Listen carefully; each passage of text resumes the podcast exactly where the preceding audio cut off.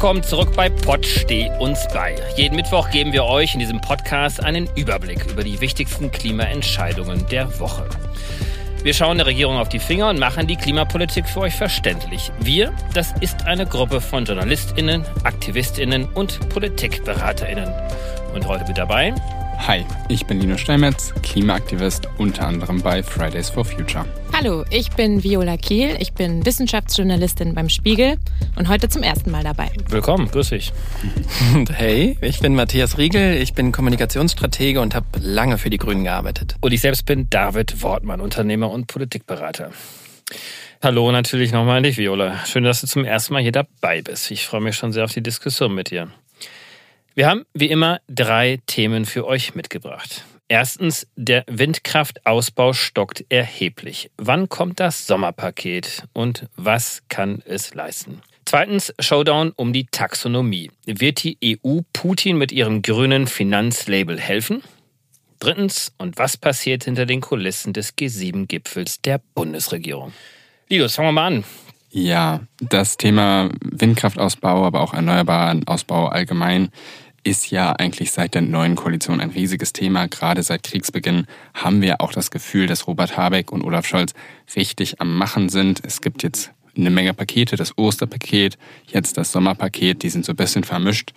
Aber wir haben jetzt tatsächlich auch neue Zahlen, wonach der Windkraftausbau stand jetzt gar nicht so läuft, wie er laufen sollte. Und zwar ist nämlich die Zahl der Genehmigungen für neue Windkraftanlagen im ersten Halbjahr dieses Jahres tatsächlich rückläufig gewesen im Vergleich zum letzten Jahr. Wir hatten nämlich 311 Anlagen, die dieses Jahr genehmigt wurden. Im Vergleich zu wirklich starken Windkraftjahren wie vor paar Jahren, 2015, 2016, ist das viel zu wenig. Das ist auch viel zu wenig mit Blick auf unsere Klimaziele natürlich. Da bräuchten wir eher das Doppelte und Dreifache fast.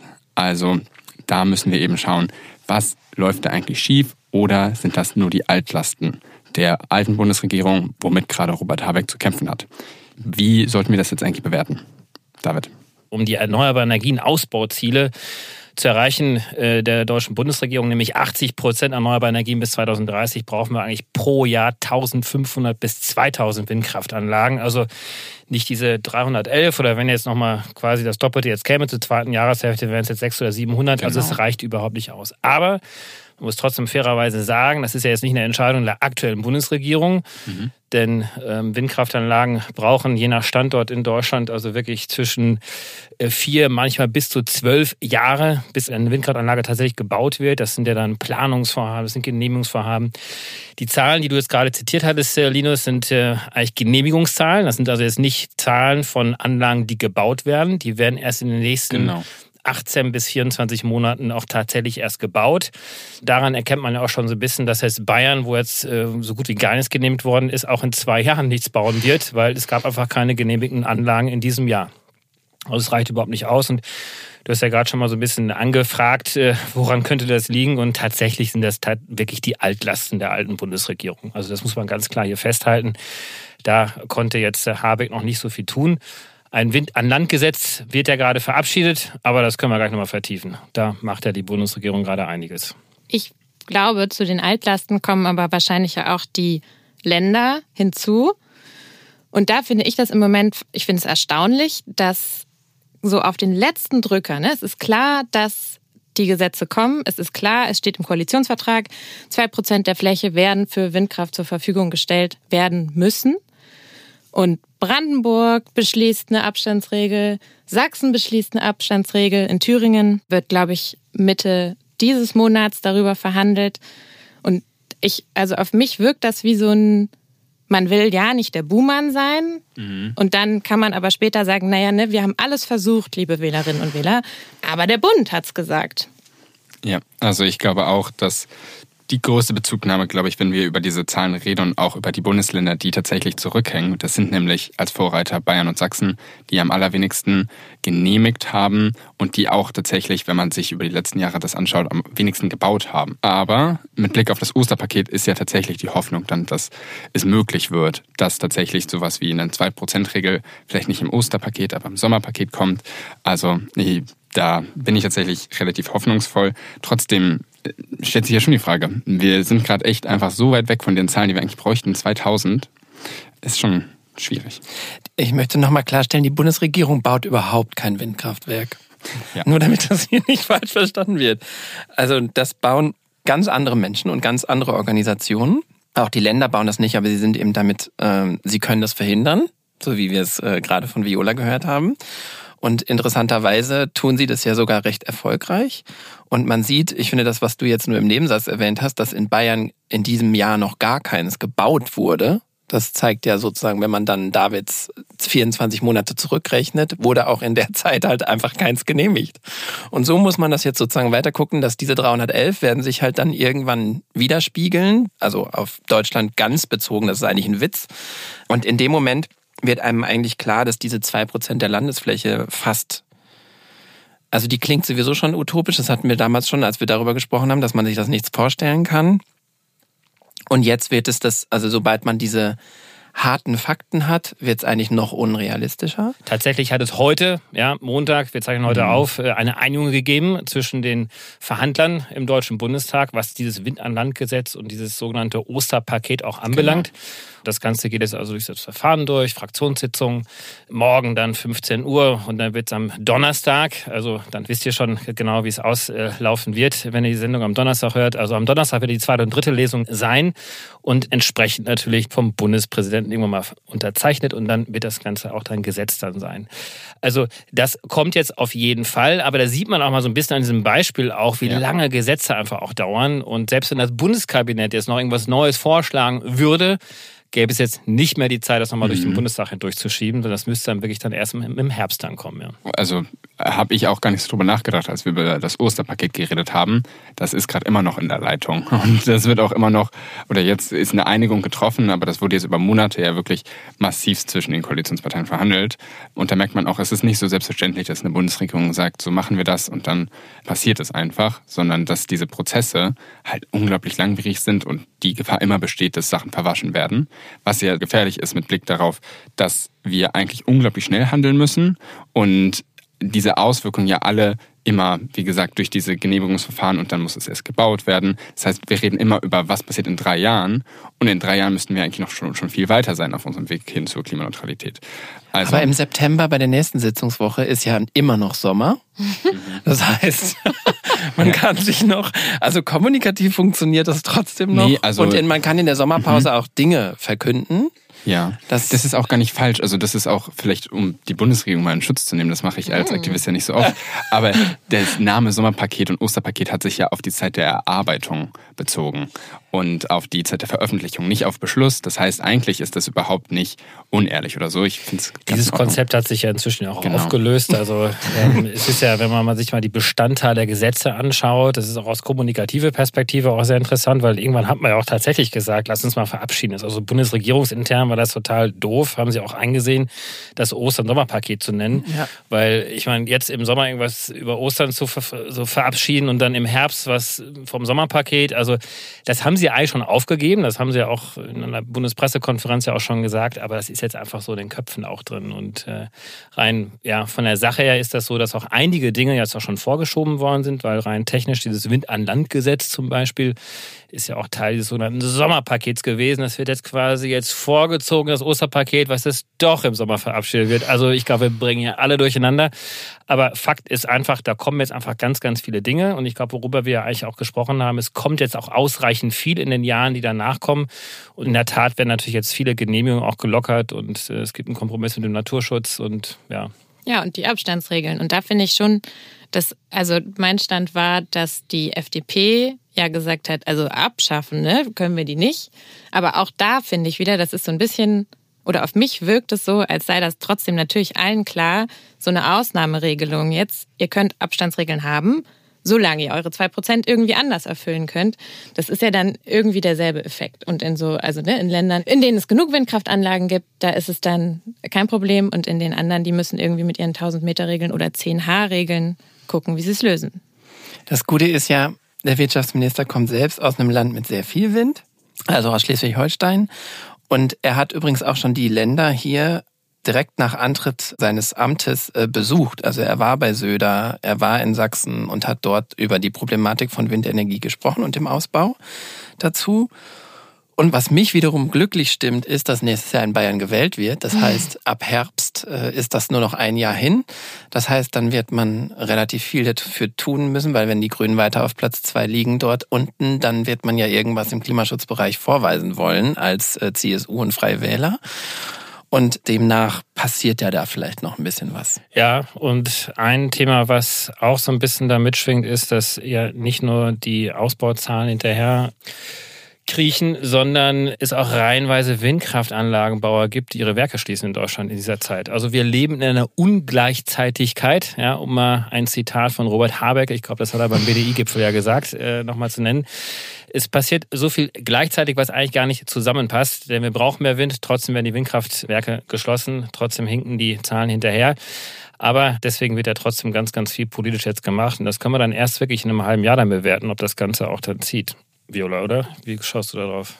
Ja, also ich habe ja die Hoffnung, dass alle kommenden Gesetzespakete dann auch richtig, also ne, die Verschlankung enthalten und die Beschleunigung von Genehmigungsprozessen auf allen Ebenen. Und ich glaube schon, dass das, also dass da dazu natürlich auch Dinge in Arbeit sind, dass es so ein bisschen, dass der Kompromiss gelingt und dass man aber auch andere Instrumente als diese wirklich nutzlosen Abstandsregeln, was jetzt Akzeptanz in der Bevölkerung angeht, nutzt und sich vielleicht ne, für Beteiligungsinstrumente entscheidet.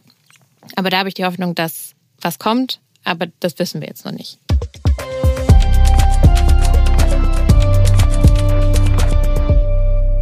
Dann kommen wir doch zum zweiten Thema. EU-Taxonomie als Geschenk für Putin. Viola, willst du mal anfangen? Genau, in dieser Woche entscheidet sich die Zukunft der Taxonomieverordnung in der EU. Und was war das denn jetzt eigentlich nochmal? Man muss sich eigentlich bis Silvester zurückerinnern. Damals hat am 31. Dezember die EU-Kommission so ein bisschen, fand ich, klammheimlich, als alle schon Sekt getrunken haben vielleicht und alle am nächsten Tag ja auch frei haben, einen Entwurf veröffentlicht, der sozusagen Finanzregeln für grüne Investitionen festlegt. Und das, was an diesem Entwurf dann das Besondere war oder das, was auch für Aufregung gesorgt hat, zum ersten Mal waren darin Erdgas und Kernkraft auch als nachhaltig gezeichnet. Also die Taxonomie soll so ein Gütesiegel sein und auf einmal steht da Erdgas und Kernkraft drin. Und jetzt wird eben diese Woche abgestimmt im EU-Parlament und mittlerweile, man muss sagen, seit dem 24. Februar ist nochmal eine Dimension dazugekommen. Kritikerinnen und Kritiker dieser Taxonomieverordnung sagen nämlich, man spielt, falls man wirklich Erdgas und Kernkraft mit aufnimmt, eigentlich nur Putin in die Karten und hilft, diesen Krieg zu finanzieren. Ja, ist schon krass. Ich finde, das knüpft ja zum Beispiel jetzt gerade mit Blick auf Russland an genau die Sachen an, die wir schon mal besprochen haben. Und zwar eben diese, diesen Nexus zwischen autoritären Staaten und fossilen Importen oder Importen von uns, Exporten von denen. Also ich glaube, gerade realisiert man noch mal so ein bisschen, in was für ein Loch man sich da wieder gebuddelt hat. Deutschland war ja eigentlich auch eben total instrumental darin, dass das überhaupt durchgeht. Bei Atom nicht so sehr, aber bei Gas schon sind die deutschen Interessen eigentlich immer sehr klar gewesen der letzten Bundesregierung. Wir wollen das, wir wollen, dass Gas bevorzugt wird. Und jetzt bereut man das tendenziell. Also ich habe da gerade große Hoffnung, dass das Europäische Parlament das kippen könnte. Ja, und ich finde an der Stelle einfach nur wichtig, es gibt endlich, also rein aus kommunikativer Sicht gucke ich da ja immer drauf. Und jetzt gibt es halt nochmal einen Gegner, sozusagen, schön passend, das mögen wir ja in Stories. Also du hast jetzt nicht nur ein fiktives, oh, ein eine Energiequelle ist das, was ich verhindern will, wie zum Beispiel Atom oder eben Gas, sondern es geht weiter und jetzt habe ich mit Putin jemanden, der sowieso gerade, Klammer auf, als verhasste Person gilt, Klammer zu. Und in dem Moment kannst du stärker Kampagne dagegen machen. Wir sehen das, dass die Grünen im EU-Parlament eine Petitionskampagne gestartet haben, um sozusagen nochmal selbst Druck zu machen auf die einzelnen Abgeordneten. Und wir sehen es bei den Fridays-Leuten, dass sie jetzt nach mhm. Straßburg einladen, auf die Straße schon ab dem Dienstag sozusagen dort laut werden, um Druck auszuüben. Rein von der Kampagnenaufstellung kann man sich das da an der Stelle ganz gut ansehen, weil man natürlich jetzt versucht, diesen Druck zu erhöhen auf diesen Mittwoch. Ich habe hier mal gesessen mit Luisa zusammen und sie meinte damals noch so, oh, dass wir überhaupt jemals über Taxonomie in der Gesellschaft sprechen, das hätte ich mir nicht erträumen lassen, sozusagen. Da kommen jetzt verschiedene Kampagnen zusammen. Ne? Ich meine, klar, die Fridays mobilisieren auf der einen Seite, aber warum es zum Beispiel nicht klappen könnte, dass es tatsächlich jetzt eine Mehrheit gäbe gegen diesen Vorschlag am Mittwoch, ist nämlich, weil nämlich innerhalb der konservativen Parteien so ein bisschen dieses Narrativ, die Kampagne eben nämlich dann auch verfängt, wenn du jetzt dagegen bist, bist du eigentlich für Putin. Denn wir wollen ja eigentlich Atomenergie jetzt hier bevorzugen. Wenn wir das nämlich nicht tun in Europa, um nämlich unabhängiger zu werden von russischem Gas, dann bist du eigentlich für Putin. Und du hast es ja gerade so ein bisschen schon angeteasert, Viola. Eigentlich ist es ja von den Fakten ja genau andersherum. Aber zumindest verfängt dieses Narrativ hier in der EPP-Fraktion, das sind ja die Konservativen, und äh, weil die brauchen wir tatsächlich, um diesen ja, Rechtsakt jetzt noch kippen zu können. Genau, das, das finde ich total spannend, dass du das ansprichst und auch wie dieser Denkfehler fast schon funktioniert, weil Kernkraft wird natürlich immer so als es werden keine CO2-Emissionen ausgestoßen, also muss das doch nachhaltig sein. Aber so richtig nachhaltig ist es eigentlich nicht. Also wir können ja mal kurz gucken, ne, wie funktioniert das denn eigentlich? Was brauchen wir und wo kommt das her?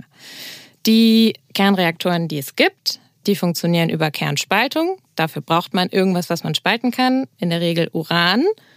Jetzt dürfen alle mal raten, wo kommt denn eigentlich Uran her hm. und wer reichert Uran unter anderem an? Klär's auf. Russland. Genau. Also Russland baut äh, Nuklearreaktoren, Russland exportiert angereichertes Uran und es ist ein Trugschluss zu glauben, Kernkraft wäre eine total unabhängige Form der Energiegewinnung. Und das kommt ja dann nur zu allem, also zu allen Problemen hinzu, wie wir haben immer noch kein Endlager. Wir wissen überhaupt nicht, was wir damit machen. Wir laden eigentlich wieder nur künftigen Generationen so ein bisschen einen Haufen Atommüll Müll. vor die Füße. Ja. Ähm, Verseuchter Müll. Verseuchter Müll. noch. Ja. Wenn man sich das auch anschaut, finanziell sowohl bei Gas als auch bei Atom, wäre Russland ein so massiver Profiteur von einer Taxonomie, die eben eindeutig unnachhaltige Ressourcen als nachhaltig betitelt. Also Stichwort, es würde so um ca. 500 Milliarden Euro an möglichen EU-Investitionen gehen, die tatsächlich dann zu einem gewissen Anteil auch vom russischen Atomanbieter, also von Rosatom, abgegriffen werden würden. Und ich glaube, die Zahl war 4 Milliarden Euro jährlich in etwa, die durch diese Gasklausel in der Taxonomie tatsächlich für Russland rausspringen würden. Also es sind ganz massive Zahlen und es lässt sich relativ faktisch belegen, dass das absolut im Interesse des russischen Staates gerade wäre, wenn wir das machen würden. Genau, Rosatom wurde 2007 von Wladimir Putin gegründet. Mhm. Genau. Matthias, du lachst dort hinten so äh, ja, allwissend hier. Ich glaube, ich war skeptisch, ob des Ausgangs am Mittwoch. Ich war am Wochenende mit einer EU-Abgeordneten Abendessen und die sagte mir, es gibt doch irgendwie viele Zeichen, dass die Abgeordneten, die ja persönlich abstimmen, sich doch in eine bestimmte Richtung, nämlich sozusagen für das Nein in dem Falle. Was das Gute gerade aus unserer Position ist. Ja, ja, genau. Ja entscheiden werden, eben wegen der, du hast die Narrative angesprochen sozusagen, weil es, ich habe es als Gegner bezeichnet vorhin, es gibt jetzt eine klare Aufstellung, was man verhindern würde. Trotzdem ist das Parlament immer wieder für Überraschungen gut. Es ist aber auch knapp, ne? Es ist es verdammt, ist knapp. es ist verdammt, also man weiß sehen. es einfach nicht. Ja. ja. Also und man muss es ja auch nochmal jetzt korrekterweise dazu sagen, das ist ja ein Vorschlag der Kommission und man ja. kann ja eigentlich auch nur ablehnen und wenn es nämlich nicht abgelehnt wird, ist es damit automatisch rechtsgültig. Und im Übrigen, das ist nämlich auch so ein bisschen nochmal die Gefahr, es kann ja auch viele geben, die sagen, okay, ich enthalte mich. Genau. Und das und hilft überhaupt nicht. Genau, also wir brauchen 353 Abgeordnete im Parlament in Straßburg. Wir reden nicht über Brüssel. Äh, ja, ich finde es wichtig, dass wir das hier mhm. an der Stelle noch vielleicht einmal auch so ein bisschen erklären. Also Europaparlament in Straßburg, 353 Leute von 705 müssen sagen, also das wäre dann eine absolute Mehrheit. Also die müssen quasi dagegen stimmen. Das kann passieren und äh, also ich habe mich auch mit einigen Beteiligten unterhalten und die sind das wirklich mal durchgegangen. Also mal, also wer ist wirklich safe? Wer ist wirklich dagegen? Und das sind aktuell maximal 250 Abgeordnete, die dagegen sind. Aber wir brauchen ja die 300, sag's nochmal. 53. Du hast deine Hausaufgaben besser gemacht als ich. ähm, genau. Also da fehlen wirklich locker nochmal 100. Die müssen jetzt wirklich aktiviert werden und das schafft ja. ihr vielleicht, Linus, ne, mit den Fridays? Ja, genau. Stichwort Abgeordnete aktivieren. Ich glaube, das ist halt wirklich gerade der Job von der Zivilgesellschaft, das ist der Job gerade von Klimabewegungen, weil es so offensichtlich ist, dass es eine falsche Entscheidung wäre und weil man auch immer mehr jetzt erkennt, rückblickend, wie diese Entscheidung zustande gekommen ist. Also die EU-Kommission, die diesen Vorschlag vorgelegt hat, die hat sich in den letzten Jahren, seitdem dieser Prozess angefangen hat, hat die sich 18 Mal mit Vertretern von russischen Energieunternehmen oder deren Subfirmen und Lobbyfirmen getroffen. Also man merkt so richtig, das ist ein durchfossilierter Prozess, der das eben ergeben hat. Und jetzt müssen wir eben zum Beispiel da anrufen. Das wird eine Sache sein, auch wenn ihr das Mittwoch noch hört. Jetzt geht es darum, Abgeordnete direkt zu kontaktieren, gerade eben auch nicht nur grüne Abgeordnete, weil die sind in der Regel schon sehr klar dagegen, sondern eben Leute von den Christdemokraten, Leute von gewissen Teilen der Sozialdemokraten, weil das sind eben die entscheidenden Stimmen am Ende des Tages und die müssen wir bekommen. Aber wenn wir die bekommen und es gibt eine Chance, dass das passiert, dann wird das ein riesiger Erfolg für die Klimabewegung. Also ein Erfolg, wie wir ihn dieses Jahr noch nicht hatten, würde ich sagen. Viola, welche Headline gibt es vom Spiegel am Mittwoch? Fragst du jetzt, welche ich mir wünsche? Ja, du weißt es ja noch nicht. Insofern sagst du aber was gesagt. nee, also ich habe Anfang des Jahres gesagt, das ist mehr oder weniger aussichtslos. Also es wird nicht möglich sein, da in irgendeinem der Gremien eine Mehrheit gegen diesen Entwurf der Kommission zu bekommen. Jetzt bin ich mir nicht mehr so sicher. Also ich rechne damit, dass es wie es auch immer ausgeht, echt knapp wird und irgendwie auch echt spannend. Ja. Also es wäre auch toll, wenn man einfach nur aus Klimaschutzgründen diese Entscheidung ablehnen könnte. Aber jetzt kommt dazu, dass es eben ne, dieses das, das geopolitische Gefüge auseinandergeflogen ist und dadurch irgendwie nochmal so einen, was die anderen und uns alle eint gegen Russland, dass das da hinzugekommen ist.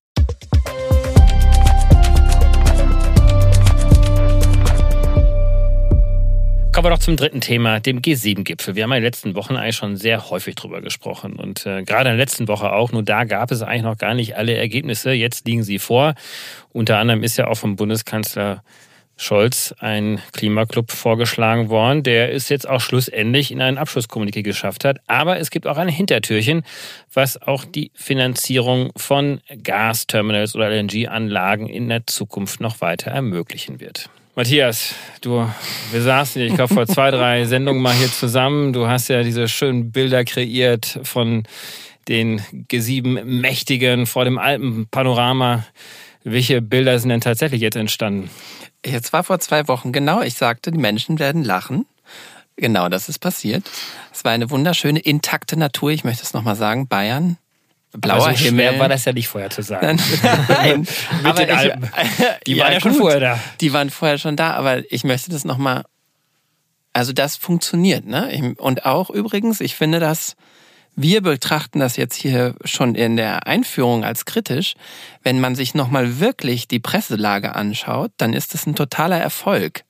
Weil erstens, Klima wurde immer mitgenannt in dem Dreiklang, also Ukraine, Klima und Hunger, also Bekämpfung das sind die drei Themen, die immer genannt wurden. Und dann wurde noch in jedem einzelnen Beitrag, zumindest mit den ich mir jetzt für heute oder damals halt live quasi mit reingezogen habe, wurde immer sogar bei dem Klima betont, dass es ja quasi etwas ganz Besonderes ist, weil es ja, also dass dieser Klimaclub jetzt gegründet werden soll bis Ende diesen Jahres, weil es ja auf eine Idee nicht direkt von Scholz, aber weil er es eingebracht hat und die SPD es groß gemacht hat, sozusagen auch schon im Bundestagswahlkampf letztes Jahr, es so ein persönliches Anliegen für ihn ist. Selbst die Tagesschau spricht von diesem persönlichen Anliegen des Kanzlers, dass das jetzt sozusagen umgesetzt wurde. Das heißt, wir gucken jetzt sozusagen auf die Inhalte kritisch, mhm. aber an sich kommunikativ kommt bei den Menschen da draußen an, oh, die machen jetzt einen Klimaclub.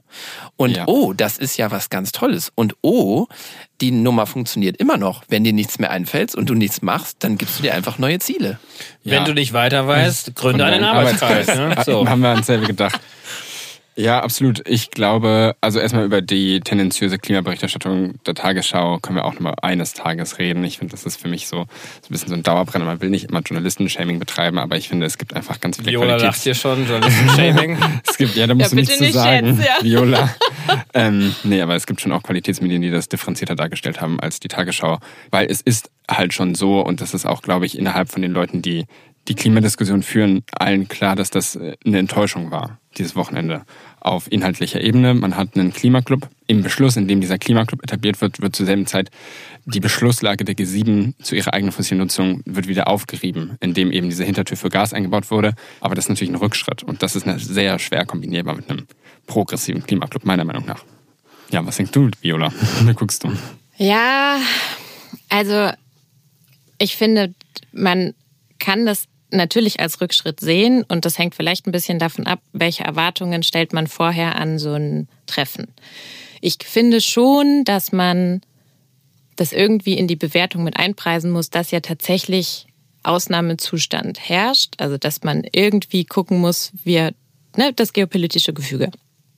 Ich finde auch, es gab jetzt zum Beispiel auch in, in Glasgow auf der Klimakonferenz, es gab ja noch nie so einen ganz hundertprozentig, ohne irgendwelche Ausweichmöglichkeiten formulierten Beschluss, wir investieren überhaupt gar nicht mehr in zum Beispiel Gas.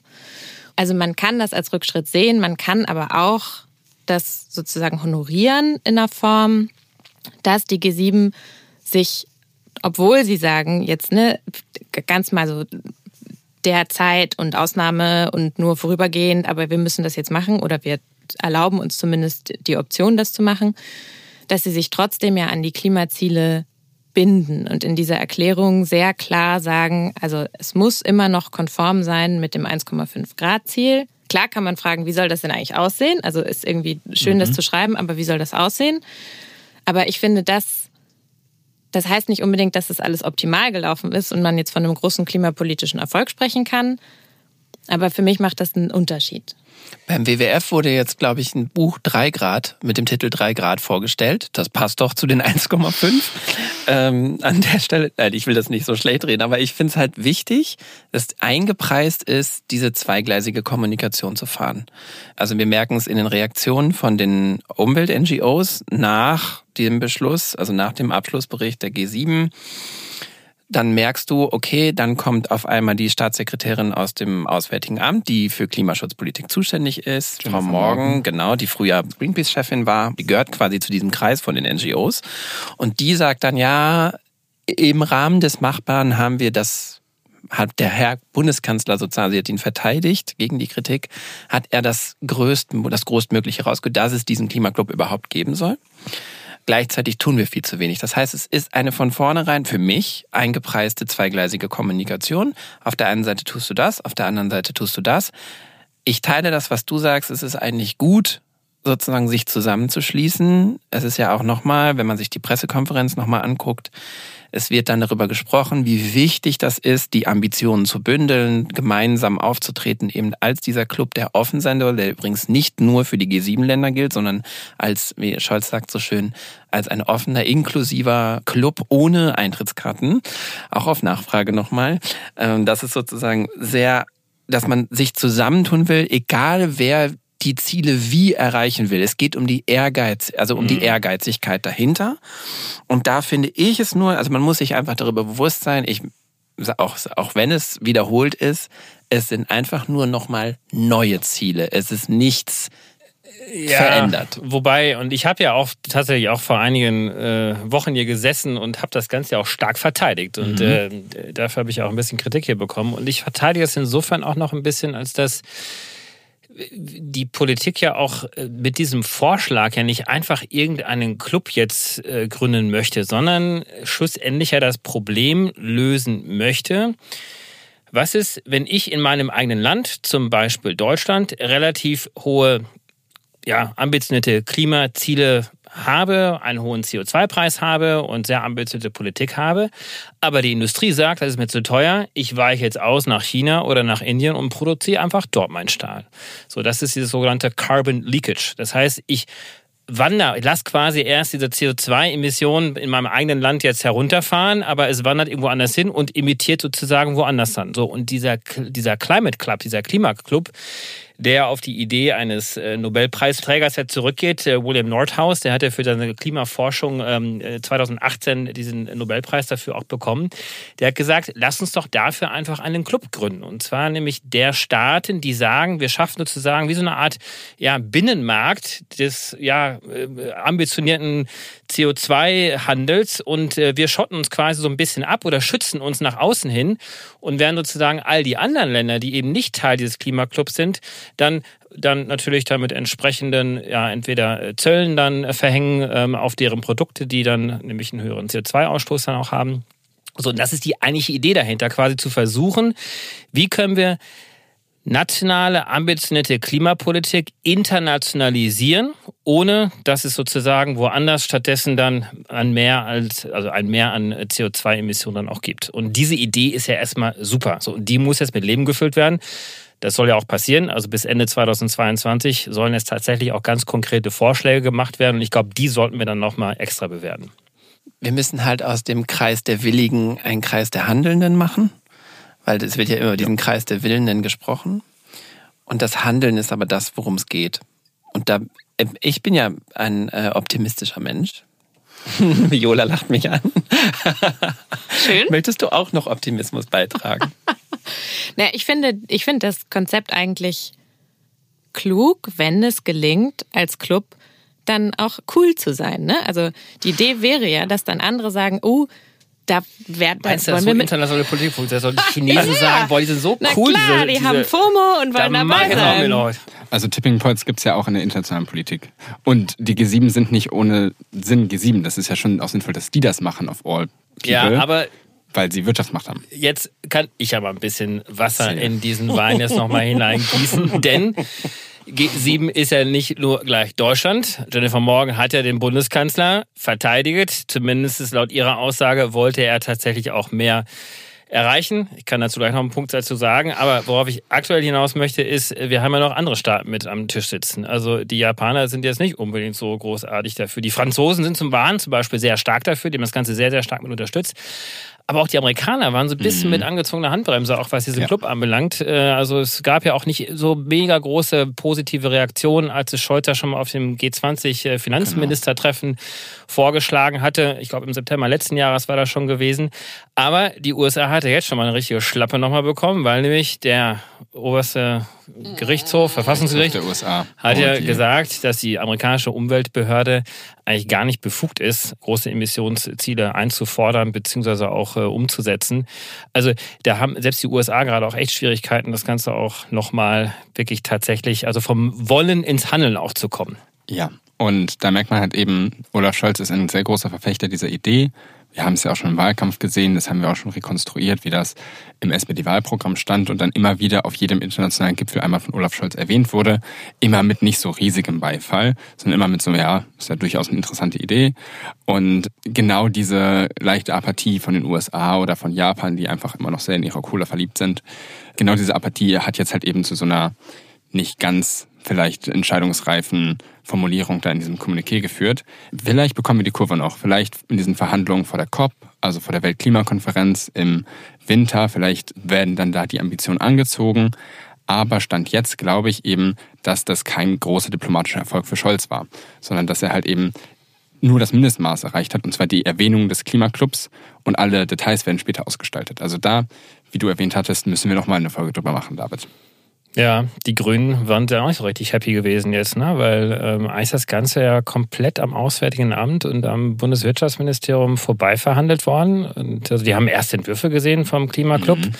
Aber keine Zwischenberichte so richtig. Und äh, die haben ja eigentlich eher auf das Instrumentarium der Energiepartnerschaften gesetzt. Die kennt ihr vielleicht auch. Ne? Das sind diese bilateralen Verträge, die die Bundesregierung mit Südafrika zum Beispiel hat die sehr gut funktionieren, die auch eher so auf dieser Basis sind, wir helfen denen jetzt, die erneuerbaren Energien weiter auszubauen. Also die Grünen waren da jetzt nicht so richtig mit involviert gewesen. Das Bundeskanzleramt hat jetzt äh, schlussendlich dann das doch sehr stark vorangebracht. Ja, aber auch mit wenig Erfolg. Also, also da merke ich auch irgendwie, wie froh ich bin, Jennifer Morgan doch als Staatssekretärin zu haben im Außenministerium, weil ich das Gefühl habe, die haben eine deutlich fachlich besser aufgestellte Strategie, gerade im Auswärtigen Amt, wenn es um internationale Klimapolitik geht und um Klimadiplomatie geht, als es im Bundeskanzleramt gerade der Fall ist. Weil die hatten jetzt ein Konzept und das Konzept hat so halb verfangen. auf dem G7-Gipfel. Aber das war jetzt auch deren primäre große Karte. Deswegen äh, bin ich da Scholz gegenüber sehr kritisch, aber der Bundesregierung als Ganze vielleicht nicht ganz so kritisch. Ja, die Grünen not amused, aber auch schon vorher nicht. Das heißt, im Grunde genommen hast du das, wie Linus gerade gesagt hast, die Möglichkeit jetzt auf dem auf den beiden Quartalen in diesem Jahr, die noch kommen, mit der Klimakonferenz im Spätherbst, hast du die Möglichkeit sozusagen noch die Ambitionen aus den einzelnen Ressorts dort mit einfließen zu lassen, beziehungsweise einfach schneller zu sein und nicht nur in einem Kommuniqué zu landen, sondern vielleicht auch etwas Fakten und wirklich sozusagen umsetzungsorientiertes auf die Straße zu bringen. Ich glaube, das ist der eigentliche Plan. Deswegen hat man auch so wenig, ähm, es hat ja übrigens nicht die Außenministerin reagiert, sondern ihre Staatssekretärin Sekretärin mit dem zuständigen Thema. Das ist ähm, auch besser so gewesen, weil sonst wäre sie ein bisschen blank dargestanden. Genau, ja. ich will nur, also man muss das, ich sage es nochmal vorhin, ich habe es ja genannt, als zweigleisige Kommunikation. Für die Grünen in dem Sinne, äh, man darf auch nicht vergessen, es ist ja alles sozusagen mit aus auch eine Wahlkampfidee. Also im Mai 2021 hat Scholz das erste Mal mit reingebracht. Ich kann mich an eine Diskussion der Münchner Sicherheitskonferenz zum Klima erinnern, wo Laschet über diesen Klimaclub sprach. Ich kann mich an die Trielle äh, in der also ARD, RTL Pro 7 erinnern, wo es um Klima ging und der Klimaclub immer wieder betont wurde und alle drei Kanzlerkandidatinnen sozusagen etwas dazu also beigetragen haben äh, zu der Idee beziehungsweise zu den unterschiedlichen Wegen nach vorne zu gehen. Stellt euch vor, es wäre quasi nicht gewesen. Also Scholz hätte das gar nicht durchgekriegt. Das wäre ja für ihn also jetzt beim G7-Gipfel, das wäre ja sozusagen der absolute Super-GAU gewesen, auch rein kommunikativ. In dem Moment konzentrieren wir uns auf das, was Frau Morgan sagt. Im Rahmen des Machbaren wurde das rausgeholt, was machbar war. Und jetzt müssen wir eigentlich nochmal neu anfangen. Es brodelt ja noch an anderer Stelle hinter den Kulissen. Aber so richtig weil wir haben ja auf EU-Ebene, ich weiß nicht, ob ihr das kennt, haben wir diesen sogenannten äh, Carbon Border Adjustment Mechanism, der gerade nämlich auch verhandelt wird. Und der sieht nämlich eigentlich genau das Gleiche vor, was eigentlich im Kern dieser Klimaclub ja auch versucht zu sein, nämlich diese Art Binnenmarkt für ambitionierte CO2-Politik, um all diejenigen abzustrafen oder zumindest schlechter zu stellen, die in anderen Regionen der Welt eben nicht so CO2 ähm, produzieren. So, und damit stehen natürlich jetzt zwei Instrumente so ein Stück weit auch gegeneinander, weil wenn sich auf der einen Seite der Klimaclub so ein bisschen jetzt durchsetzt, wird damit natürlich dann auch das Bemühen der Europäischen Union dann auch verwässert. Also steht das Ganze so ein bisschen jetzt in Konkurrenz auch miteinander in der Ausgestaltung und das sorgt aktuell, wie gesagt, hinter den Kulissen jetzt auch so ein bisschen für Verstimmung, denn wer kann sich denn jetzt hier tatsächlich auch durchsetzen? Hier gibt es nämlich auch unterschiedlichste Interessen. Zum Beispiel die Deutschen, die eigentlich gar nicht so stark daran interessiert sind, dass jetzt wirklich so viel auch an Einschränkungen im Bereich des Imports passiert, weil wir sind natürlich eine ganz klassische große Exportnation. Wir wollen eigentlich den Handel international auch aufrechterhalten. Die Franzosen wiederum sind ja sehr protektionistisch ja auch unterwegs. Die versuchen ja immer sozusagen alles in Frankreich auch zu lassen. Und äh, so, insofern gibt es da auch nochmal hinter den Kulissen, gerade zwischen Frankreich und Deutschland, da sehr viel Diskussionsbedarf. Na gut, dass du jetzt nochmal die EU mit reingebracht hast, David, weil es ist ja Mittwoch. Jetzt gerade, während ihr das da draußen hört, wird abgestimmt über die EU-Taxonomie, also unser zweites Thema. Könnt ihr nochmal zurückspulen und euch das anhören, warum das so wichtig ist. Also, wir merken, da wir, hängt alles zusammen, die, wie du gerade noch so schön gesagt hast, die Ungleichzeitigkeit. Alles hängt miteinander zusammen. Ich bin immer noch froh, dass das Ding hier Pot steh uns bei heißt, weil dann fühlt man sich nicht ganz so ist nicht, ist nicht ganz so schlimm, nachdem man alles schon wieder gehört hat, was heute nicht funktioniert. Ganz herzlichen Dank euch für diese tolle Runde. Viola, Linus und Matthias natürlich. Und wie immer an die besonders tolle Redaktion und den Schnitt für diese tolle Produktion. Uns hat gefallen. Ich hoffe euch auch. Wir bleiben weiter dran. Bis nächste Woche. Tschüss. Ciao. Tschüss. Das war Pod Steh uns bei Falls es euch gefallen hat, bitte abonniert uns auf Spotify, Apple, Amazon, Google oder überall sonst, wo ihr eure Podcasts hört. Neue Episoden gibt's immer Mittwoch morgens. Wenn ihr zu den Themen und Zahlen, die ihr heute hier gehört habt, noch etwas nachlesen wollt oder ein bisschen vertiefen wollt, dann guckt bitte in die Show Notes. Da stellen wir jede Woche für euch Artikel, Studien und weitere Quellen rein. Fragen, Anregungen, Lob und Kritik bitte an uns bei at studio-bummens.de. Pod steh uns bei ist eine Produktion von Studio Bummens und K2H. Produktion und Redaktion Kate Kubel, Nick Heubeck und Dimitrios Georgoulis. Executive Producer bei Studio Bummens, Tobias Baukage und bei K2H Moritz Hohenfeld. Musik Simon Fronzek. Ton und Schnitt Mia Becker. Danke für die Inspiration an Lars Jessen und an John John, Tommy und Dan.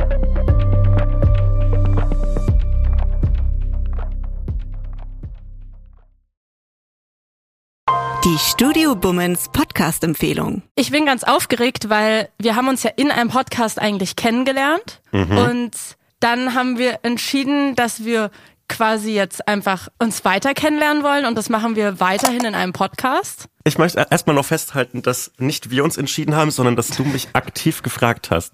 Und das ist so ein guter, guter Moment für mich, weil wenn alles schief geht, kann ich dir Vorwürfe machen, Salwa. Dass ich schuld bin, weil ich dich mhm. gefragt habe. Das ja. wäre so ein, Kla das ist wirklich klassischer Männermove. Am Ende bin ich schuld. Du, du hattest gar keine Chance gegen mich, richtig? Das ist das Wichtigste daran, dass man am Anfang Schuldzuweisungen äh, schon mal äh, schon mal klärt, schon mal die Fronten ja. klärt. Ja, finde ich gut. Hallo und herzlich willkommen, finde ich die Podcast-Phrase. Das sagen die immer. Hä, hey, was willst du denn sagen? Was willst du, ich was, möchte was sagen, sagen wir? Was, wir haben uns was noch gar Extravagantes. Nicht, wir haben uns noch nichts überlegt, wie wir die Menschen, die hoffentlich das hören werden, wie wir die begrüßen. Förmlich, Handschlag, würde hey, ich sagen. yo. Wenn wir in einem Raum aufzeichnen, können wir uns ja auch immer so abklatschen. Und dann ist quasi der Klatscher der Start für den Podcast. Wie findest du das? Wie fändest du, wie fändest du es, wenn man so, äh, wie so, wie so Studenten im oh. ersten Semester so auf den Tisch klopft? Hey Leute, na? Nee, das ist komplett scheiße. Nee, das funktioniert irgendwie nicht. Kleiner Vorschlag, wie wär's mit Hallo? Hey Hotzo, ich freue mich sehr. Wir machen einen Podcast zusammen. Das Schwierige an einem Podcast ist es wie mit einem Hut, finde ich. Wenn du erst, den ersten Tag einen Hut trägst, ist es weird. Wenn du immer einen Hut trägst, ist es absolut okay zum Beispiel so Ray Garvey, der hat immer einen Hut auf und da wundert man sich auch nicht. Aber der erste Tag, an dem Ray Garvey einen Hut auf hatte, war weird. Ich bin dafür, dass wir in Zukunft mit Klopfen begrüßen und ab dem Moment, wo wir einen Podcast haben, auch einen Hut tragen. Es gibt, glaube ich, vier Millionen Einwohner Berlins und ich glaube, genauso viele Podcast-Ideen stehen an jedem Tag. Ja, und einer davon sitzt hier gerade. Warte, warte, einen Satz möchte ich noch haben. Salwa, und deshalb machen wir zusammen einen Podcast. Hotzo, ich freue mich drauf. Das wird gut. Von Studio Bummens, Hotz und Tumsi. Immer samstags. Überall, wo es Podcasts gibt.